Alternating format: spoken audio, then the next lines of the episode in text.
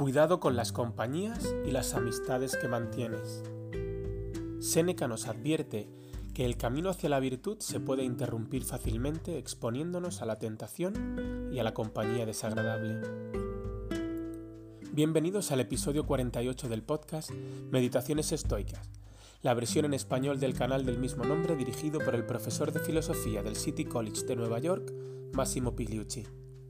En cada episodio se compartirán reflexiones y pequeñas dosis de la sabiduría de los antiguos filósofos estoicos de Grecia y Roma. Puedes encontrar el original en inglés en anchor.fm barra Stoic Meditations y en cualquier plataforma de suscripción. Las reflexiones de hoy provienen de Séneca, en Cartas a Lucilio 7.7. Un solo ejemplo de lujuria o de avaricia hace mucho daño. Un hombre delicado con quien comamos ordinariamente puede hacernos caer en la molicie y enervarnos poco a poco. Un vecino rico irrita nuestra codicia, y un compañero malvado comunica su veneno al espíritu cándido y sencillo. ¿Qué crees que sucede a aquel a quien la multitud se empeña en pervertir? Necesario es que imites o aborrezcas al mundo. Lo sé, este pasaje suena insoportablemente snob, pero presta atención a lo que dice Séneca y verás que tiene mucho sentido. Él nos anima, en esencia, a evitar las tentaciones de las malas compañías. Si nos entregamos o actuamos con avidez, perderemos parte del progreso que hemos logrado.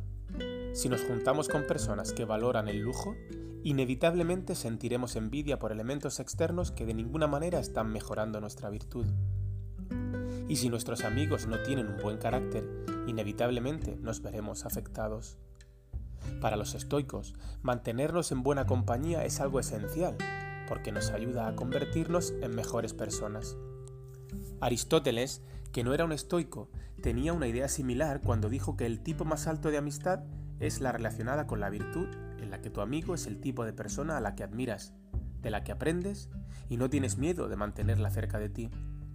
Un amigo debe reflejar tu alma y decirte con franqueza si estás haciendo algo estúpido o poco virtuoso. Entonces pregúntate, ¿tienes algún amigo que te ayude a todo esto? Si es así, cultiva su amistad y escucha sus consejos.